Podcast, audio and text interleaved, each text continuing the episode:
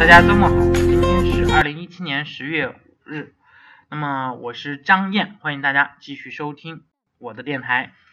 那么今天呢，哎，我手里拿着一本小册子，是我们格局商学院的一个小册子，叫《格局精选》啊。我们精简了一下，以前我们那个小册子还是比较厚的，现在我们那个小册子更加精华了啊。然后里边也有图片，也有文字。今天呢，跟大家说的就是这个关于不动产投资的一个龙脉啊，当然这个可能大部分人都知道地铁啊，因为很多这个说法就是地铁一到，对吧，黄金就响了，哎，但我们是怎么去看待这个地铁的？现在的房产投资还有机会吗？哎，其实是有机会的，不过。不像过去一样啊，你随随便便你买个房子你就能升值了。那么房地产最重要的指标是什么？最重要的指标，我们认为是什么呢？你们认为是什么呢？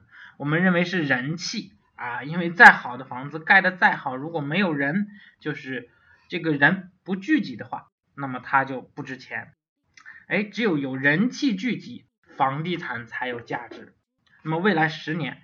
中国真正聚人气的地方是什么？真正的人在哪儿？真正的人在交通线的旁边。未来五到十年，中国最好的房地产最好的机会就是地铁大规模的建设。那么地铁将大规模的改变中国几十亿呃不不是几亿白领的这个出行方式。那么只要把握住了这个点啊，当然这个。呃，你就知道未来十年我们这些白领们啊，也就是工作人员聚集到什么地方了。那我们可以看看这个官方网站啊，国务院批了二十二个城市七十九条地铁线，总投资是多少呢？八千多亿。到二零一五年，我们建成后，轨道交通达到了一百五十八条，总里程是四千一百八十九公里，地铁沿线的商铺。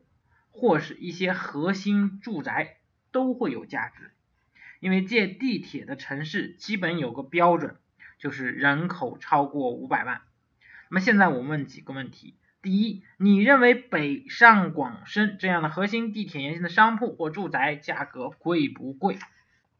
第二，你认为北上广深地铁延长线的倒数第一站、第二站比？核心区来多是说便宜了一些还是贵了一些？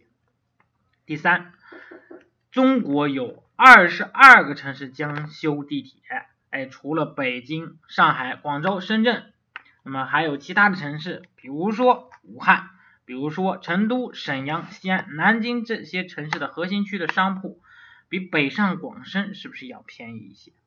那么这些核心城市是不是也要修？很多地铁线，那么这些地铁线的末端倒数第一站、第二站价格是不是又便宜了一点呢？啊，已经便宜四轮了啊！你说这个房子贵还是不贵？那么我们在研究全国二十二个城市地铁二零二零年的规划图，哪儿修了那么多地铁线？远程沿线它都没修。我问你是修好了是机会，还是没修是机会？这么多地铁，在地铁的每个交汇站都有无穷的机会。你们觉得未来这些大城市，人是跟着地铁走，还是跟着公交走，还是跟着高速公路走？那么如果你能看明白，你就知道要如何在一个城市里怎么去选择房产了。比如成都这座城市的机会就太多了，很多地铁延长线周边都是好机会。这么多延长线周边。的机会啊，你可以看看啊，武汉有十六条地铁线，全国高铁都过武汉。哎，如果说你家是这个湖北省的，那你赶快去武汉去瞅一瞅，哎，去看一看。哎，不知道大家今天听明白了吗？哎，今天说的就是这个。我们选择不动产的一个要素啊，就是选择这个地铁龙脉啊，不知道大家有没有收获？哎，如果大家觉得不错的话，欢迎大家分享给你的朋友，谢谢大家的支持。